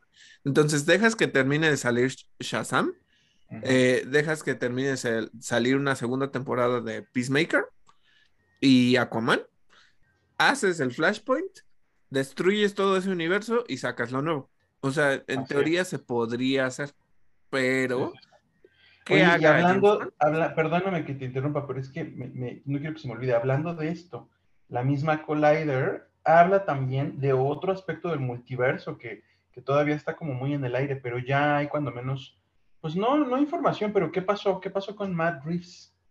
Pues miren, eh, ya habíamos hablado eh, hace un rato de, de Matt Reeves específicamente porque él construyó el, el universo de Planeta de los Simios, ¿no? Y para mí lo ha hecho muy bien, lo hizo muy serio y muy eh, centrado como en ciertas cosas, como muy aterrizado en, ciertas maneras, pero bueno, eh, Matt Reeves pues obviamente ya dice que ya se va a reunir con James Gunn y Peter Safran en las próximas semanas para discutir el estatus del Batverse. O sea, eh, él lo menciona así, ¿no? O sea, como que todo lo que tenga relacionado con Batman. Y cómo podrían gestionarlo de manera separada al multiverso de DC que planean eh, eh, reformar. Incluso ya hubo todo un desmadre que porque este, hubo eh, un rumor de casting y ya saben que señor Don Peter Gunn, que diga Don Peter Gunn, Don James Gunn, dice, lo que yo digo es lo oficial y no le hagan caso a nadie, ¿no? Que porque según había rumores de casteo para el nuevo Superman y no sé qué tanto, y dice, no, no, no, no, no, no, no me anden inventando cosas. Entonces, eh, algo que, que, pues, queda muy claro, ¿no? O sea, ahorita mencionábamos a Kevin Feige, eh, pues Kevin Feige en cierta manera puedes comprender porque deja que los fandoms se peleen, ¿eh? O sea, él no sale a confirmar nada hasta que tiene una presentación muy específica, pero si a la gente no le gustó Miss Marvel, si a la gente no le gustó esto y lo otro, no se mete, ¿eh? O sea, no, no, no, no tiene esa cosa porque precisamente lo es que eh, en cierta manera a mí lo que no me gusta de eso de, de James Gunn es que lo hace para generar polémica y para Sí, generar siempre, ruido. siempre se embarra, siempre se mete en el lodo. Su presencia en redes sociales, qué bueno que sea activo en redes sociales, pero es verdad que es como muy pendenciero. O sea, él, eh, o sea, personas que de verdad le escriban O sea, yo, yo leo lo que escribe y, veo sus posteos y todo, pero no le contesto ni me meto ahí porque, uno, no quiero que me agreda y dos, ¿para qué le sigo eh, generando atención a este señor? ¿No? O sea... James Gunn te ha bloqueado. Ajá. Este, entonces, James Gunn, si llegas a uno, entender español y dos, este, escuchar Interactor, eh, no nos bloquees, por favor. Pero bueno, este... Te queremos mucho, James Gunn. Eh, pero el asunto es ese. Entonces, aquí era lo que les decía, cuando les, menciono que vamos a hablar de esto un poco más, es qué va a pasar con el Batverse. O sea, por mí, qué bueno que hagan una historia de Mr. Freeze por mí, qué bueno que hagan una historia de este mm, Clayface, ¿no? Porque se me hace que son personajes que no han explorado otras películas, o por lo menos no bien, porque digo, Mr. Freeze eh, fue explorado por Michael Schumacher. Sí, se llamaba así. Sí, sí ¿no? Sí. Mm, este, y pues es un, es un horror, ¿no? Aunque yo recuerdo haberla visto de niño y tenía bastantes juguetes de Mr. Freeze, así que tenía yo el coche y así, entonces no me quejo tanto, este, pero eh, pues me gustaría que lo hiciera, pero el hecho es, mira, o sea, ahorita pensar en el Joker de Barry Keegan, pensar en el acertijo me funciona. Incluso pensar en un Mr. Freeze con, con, que el cómo lo va a aterrizar a la tecnología y todo, porque pues la primera película de Planetas de los Simios es mucho más tecnológica que las demás, ¿no? Eh, sí. Pero, ¿qué es lo que van a hacer con este... con Clayface? No lo sé. Y ahí es donde sí te, te pones a pensar, no sería bueno que entonces si exista otro tipo de cosas, o sea, como, digo, Clayface no es tan místico, ¿sabes? No es como que se agarraran, eh, no sé, la Liga de los Asesinos o cosas así, ¿no? No, pero es metahumano. Ajá, exacto. Entonces, ese es mi asunto. O sea, Matt Reeves tiene que pensar qué es lo que le conviene, porque justo es, si lo van a mantener separado, igual le dan, como lo habíamos discutido antes, le dan una secuela y luego ya matan el Batverse, ¿no? O ojalá, honestamente, ojalá. Entonces, pues ese es el asunto. A ver cómo, cómo lo sabe. Sabes que a mí eh, el Batman me gusta mucho, la película está súper bien hecha, pero si es una nueva iteración del fenómeno de, de este Christopher Nolan, donde tienes una trilogía de Batman que no puede relacionarse con absolutamente ningún otro personaje porque es tan apegado a la realidad que no le caben ni los metahumanos, ni los extraterrestres, ni los magos, ni nada, pues no, como que no queremos eso otra vez. Entonces, un poquito de flexibilidad, porque si tu Batman puede ser muy oscuro y muy, muy callejero y lo que quieras, pero pues, el mismo Batman tiene personajes como Clayface, como Killer Croc, que pues, están ahí, existen, ¿no? Eh, el, director de Batman Forever y Batman y Robin era Joel Schumacher. Ah, Michael Schumacher era un... un corredor, ¿no? Sí, sí, Este, sí, Joel Schumacher, sí. Perdónenme. Este, fe de ratas. Dorime. sí, sí, sí, me da mucha risa ese. Eh, pero bueno, a ver, veamos qué es lo que van a hacer. Eh, uy, no sé, no sé, no sé. Eh, son varias cosillas. Pero bueno, eh, Miguel, cuéntanos qué tienes de otros servicios de streaming. Ahorita les vamos a hablar de más cosas. Eh, de Paramount Plus les tengo un par de noticias. La primera es que salió un teaser de Grease Rise of the Pink Ladies. Esta es la, una serie que es precuela de Vaselina. Se estrena el 6 de abril a través de la plataforma de streaming. Vaselina el, es algo así como el nacimiento de las Pink Ladies. Eh, este grupo de, chicas que, pues, a las que se quiere unir Sandy, pero como que la tratan medio feo y todo eso, ¿no? Es una serie de la que mucha gente ya se está riendo a priori porque mucha gente dice, ay, por favor, no necesitábamos esto, pero se ve divertida, honestamente se ve divertida. Denle chance, se ve que está hecha con amor. Eh, ya si resulta ser un este, Riverdale temporada 3, bueno, ya, ya veremos. Eh, Bueno, sepan de una vez que si acaso Miguel la ve, yo no la voy a ver. No, no es lo mío. He visto. Es musical. Es musical. Mira, y aguanto, no, o sea, me es el, me ubico las canciones principales, eh, pero no, creo que la he visto completa, creo, y, y digo, lo estoy dudando mucho. Pero, y sé que hay una secuela donde ya no sale ni John Travolta ni, ni Olivia Newton-John. No, sale esta Michelle Pfeiffer. Ah, mira, no sabía.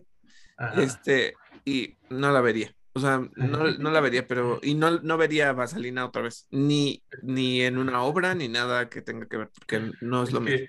David para los musicales es de Le Miserable para arriba. Sí, sí, sí, sí, sí, sí, sí, sí.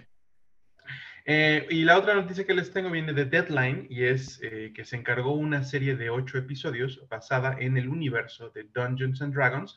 Esto, pues un poquito con, con la noticia de hace ratito que les decíamos de la ley y el orden Interactor, sobre pues toda esta trifulca que hay con este, Wizards of the Coast y Hasbro. Bueno, Hasbro está mandando que de verdad, sí, así se mine completito a Calabozos y Dragones. La película, digo, la serie, perdón, de Dungeons and Dragons será coproducida por Paramount y también por el estudio E1. Eh, este estudio, junto con Paramount, son los mismos que coproducen la película Dungeons and Dragons Honor Among Thieves, la película de Calabozos y Dragones que se estrena el próximo marzo. Es una producción de exactamente las dos mismas que van a echarse esta serie. Eh, es una serie de, eh, para empezar, de ocho episodios. El piloto y el primer episodio, no sé, no sé, ¿qué, qué, qué no el piloto y el primer episodio son básicamente la misma cosa? Pues debería, Bueno, pues lo que se ha dicho es que el piloto y el primer episodio, yo diría que los primeros dos episodios, para simplificar, están a cargo del cineasta Rawson Marshall Thurber, eh, quien estuvo a cargo de Red Notice. Si el piloto le gusta a la gente de la, de la productora, pues ya chingaron y sacan sus ocho episodios. Eh, a mí, honestamente, sí me emociona porque pues ya hablamos de que soy un gran fan de Dungeons and Dragons. Sé que se ha intentado llevar a live action en el pasado y sin mucho éxito. Honestamente, espero que la película de Honor Among Thieves no sea una babosada, porque tienen a Chris Pine al frente y ya con eso me dice que, ah, va a estar medio estúpida. Pero quién sabe, ¿no? Lo mismo, le voy a dar, le voy a dar chance. A mí me gusta mucho que en Calabozos y Dragones la gente se puede divertir mucho y puede tontear mucho y la gente dice muchas cosas como, por ejemplo, tengo un, un- un- un jugador y le digo, a ver, tienes un taller mecánico, ¿cómo se llama? Ah, pues se llama El Chamaco. Y pues, todo, a todo el mundo le da risa que el taller se llama El Chamaco. Se puede, sin problema. Pero ya en películas, más películas de rubios tontos, no, por favor. Miguel resulta ser hater de, de Chris Pine. Es, es el Chris más débil. Ah, no, No. ese es Chris Pratt. Y yo, no, no, no, no, no, no, no. Mira, a mí, a mí no me, Pratt. a mí no me cae mal Chris Pine. A mí me cae bien en Just My Luck de, con Lindsay Lohan. Me cae bien en eh, El diario de la princesa 2. Claro, sí, sí, sí. Y verdad, en general me cae bien. Entonces, quizá no sigo todas sus cosas, ni, ni- o sea, ni soy su ultra fan, pero no me cae mal. Y Ay, todos yo los crisis. en yo lo veo en Wonder Woman y digo, "Ay, o sea, Ah, bueno. tonto a la vista. Pero, pero Miguel, no sé, pero no sé si es culpa de él como actor o es culpa del guion, que está mal hecho. Pero como, como James Kirk en, en, Star Trek, es igual. Es Ah, bueno, entonces quizás "Oh". sí, sí es una cosa de, del- Ajá. de él. Por eso, es, por eso es que lo pienso. Este, pues bueno, vamos a tener una serie. Esperemos que esté buena, esperemos que sea un éxito, esperemos que se siga. Eh, la otra gran serie que tiene, que tiene Paramount Plus, y digo gran en- con, con sus comillas y muchas reservas, es Halo. Les se las comentamos cuando estuvo saliendo. A mí es una serie que me dejó muchas cosas a deber, pero que honestamente está bien hecha, que siempre les dije que tiene el presupuesto en su sitio. Entonces esperamos algo similar de parte de esta nueva serie de Calabozos y Dragones. Oye, y una preguntota antes de que pasemos a nuestras otras noticias. Em, eh, ¿Está claro si esta serie va a estar relacionada con la película? O sea, ahorita nos mencionaste un detalle importante que es que la productora es la misma, ¿no? Pero, eh, eh, ¿hay algo de información acerca de eso? No está claro, este, sí hay especulación al respecto. Lo que dicen es que vamos a, ver cómo se, cómo se desarrolla esta serie, qué desempeño tiene y si tiene un, eh, y, si, la serie resulta exitosa, entonces ya van a poder sentarse a analizar la posibilidad desde Hasbro, desde eh, Wizards of the Coast y desde las dos productoras, eh, analizar la posibilidad de crear un, un, universo cohesivo de Calabozos y Dragones en cine y televisión, pero es solamente algo que está por verse completamente. Falta que tanto la película como la serie pues peguen. Oh, de acuerdo, de acuerdo. Va, va, va, va. Eh, en noticias de Marvel, solamente es una noticia de esta semana que eh, pues salió el nuevo tráiler de Ant-Man and the Wasp Quantumania. El estreno sigue previsto para el 17 de febrero. Si no me equivoco, este es el tráiler en el que ya se reveló eh, a Modoc, ¿no? Sí, ahorita hay una plática muy... porque ya saben que uno tiene que estar revisando videos y análisis y cosas y, y esto para platicar, ¿no? algo que ahorita vamos a discutir un poquito este tráiler. Eh, Miguel no está muy emocionado con Ant-Man and the Wasp. Eh, yo sí, o sea, no, no, o sea, no estoy así como, ay, wow, es mi nuevo Avengers Infinity War ni es Endgame. Pero creo que está mejor y tengo más emoción, o por lo menos creo que tiene una carga mucho más fuerte que porquería lo Van Thunder, ¿no? Em, pero eh, mucha gente pues, está diciendo, sí, esto es lo más grande, es lo más esperado, y creo que eso es con lo que Miguel no coincide, ¿no? Pero bueno. Me hace un héroe segundón.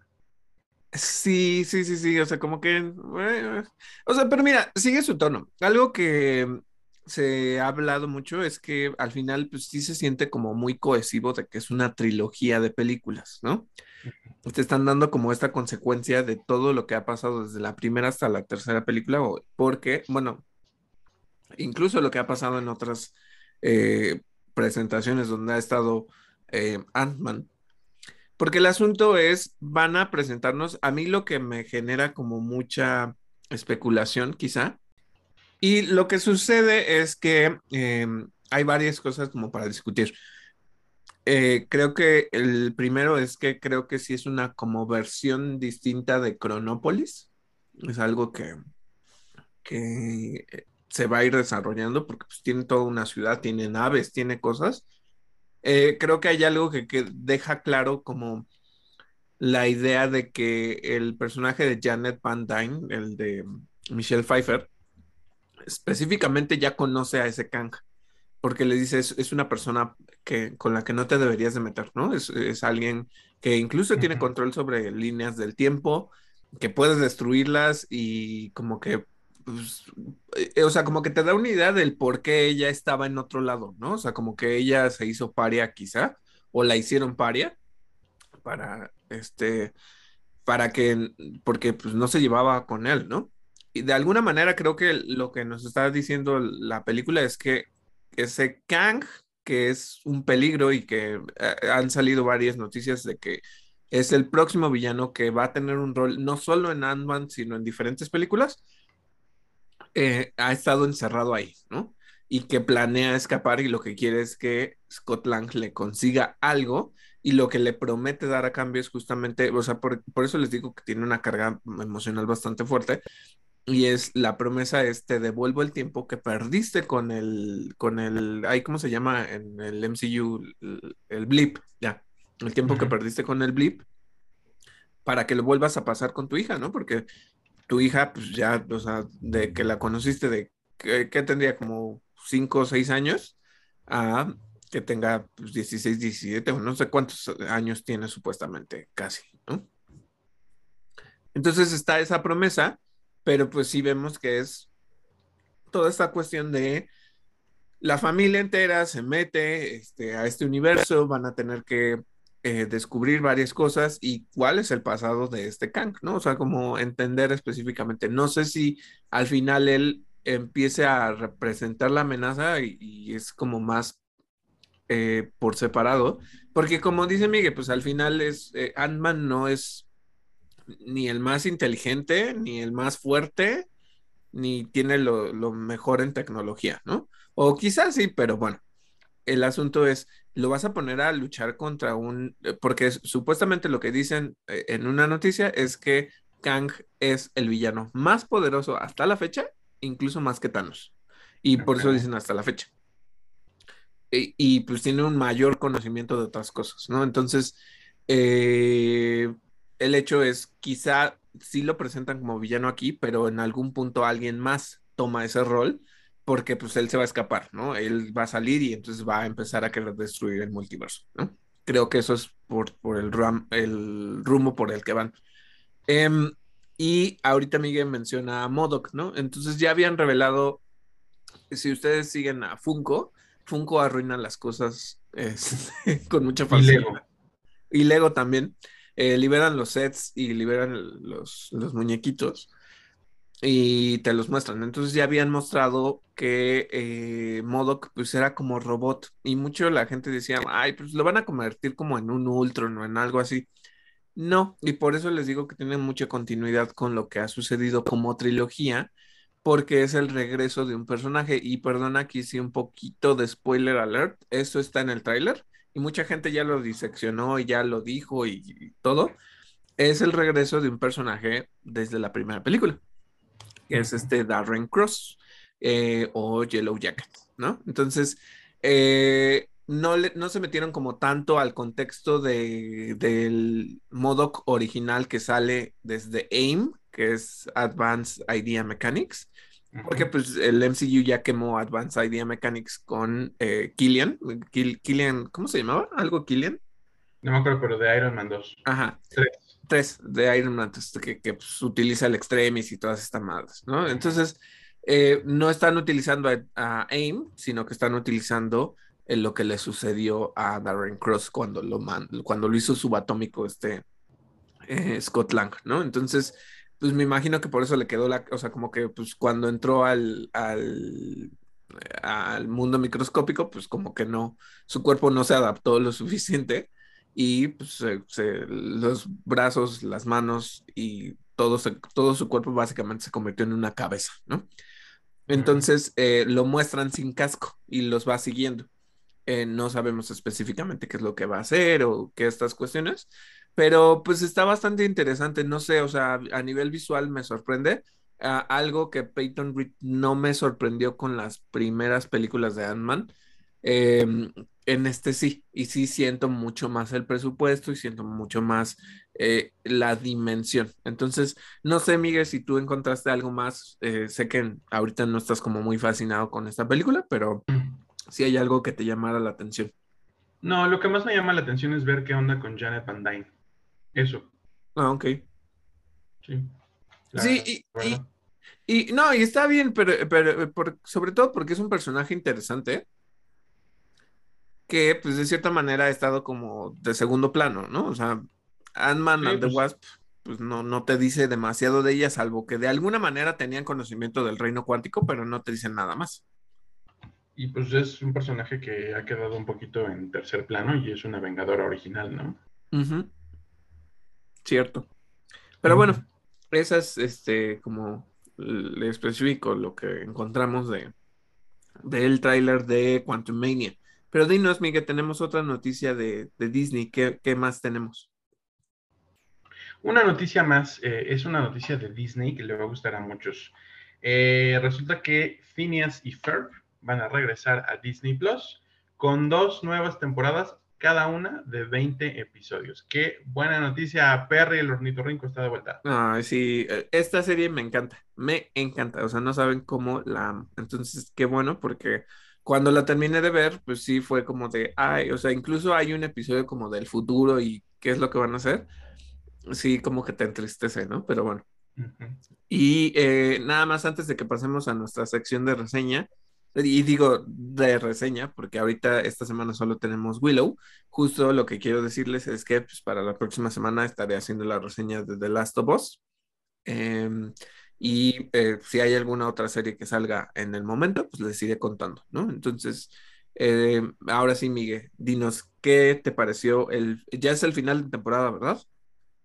Sí, fue el final de temporada. Eh, empiezo, a ver, empiezo por el final y no debería, pero ahí les va.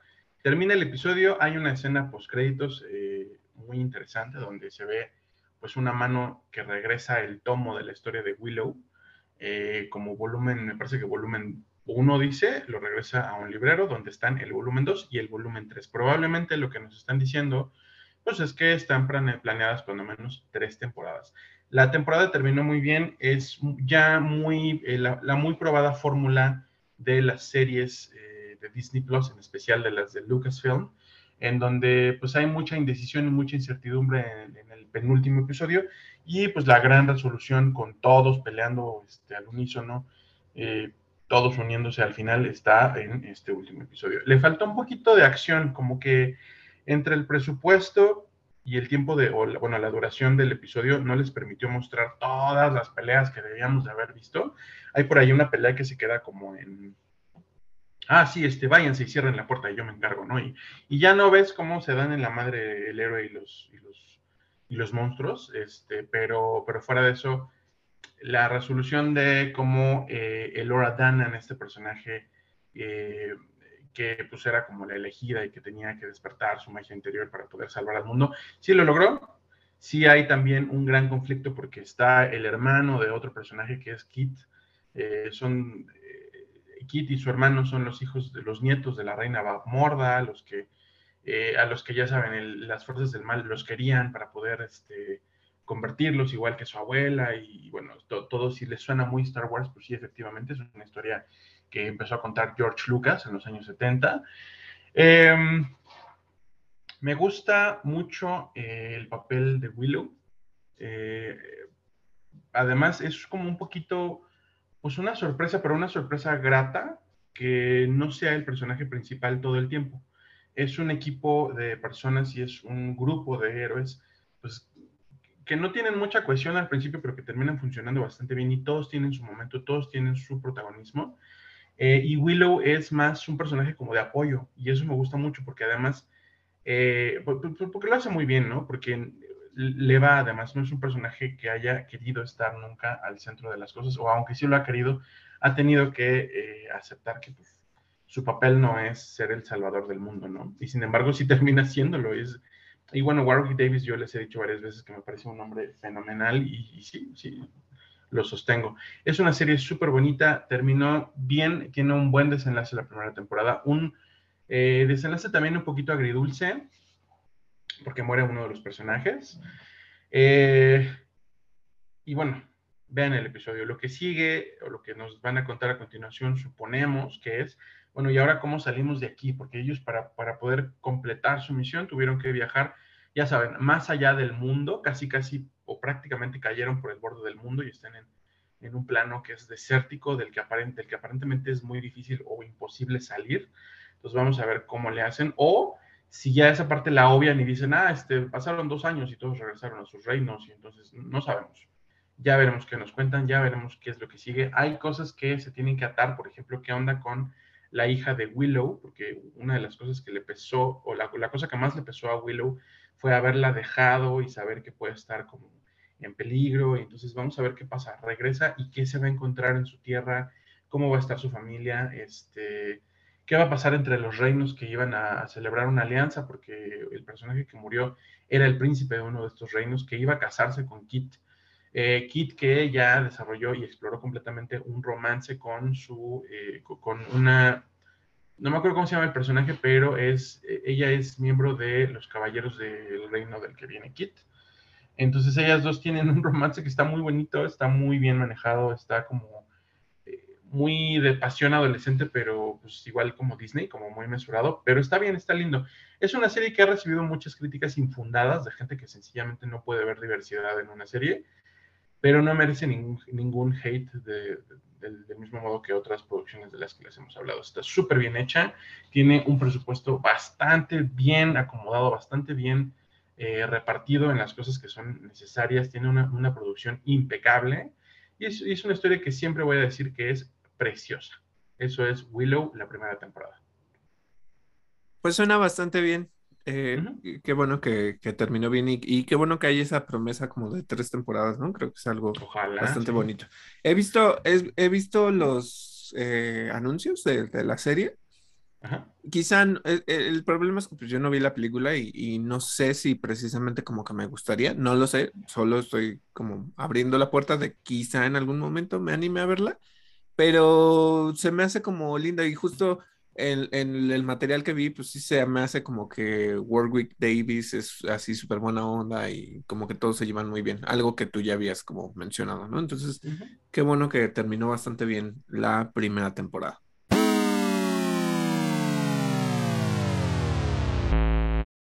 Pero bueno, eso fue todo por nuestro episodio de hoy. Esperamos que les haya gustado. Recuerden que pueden encontrarnos en plataformas como Overcast, Google Podcast, Apple Podcast, Spotify y Anchor.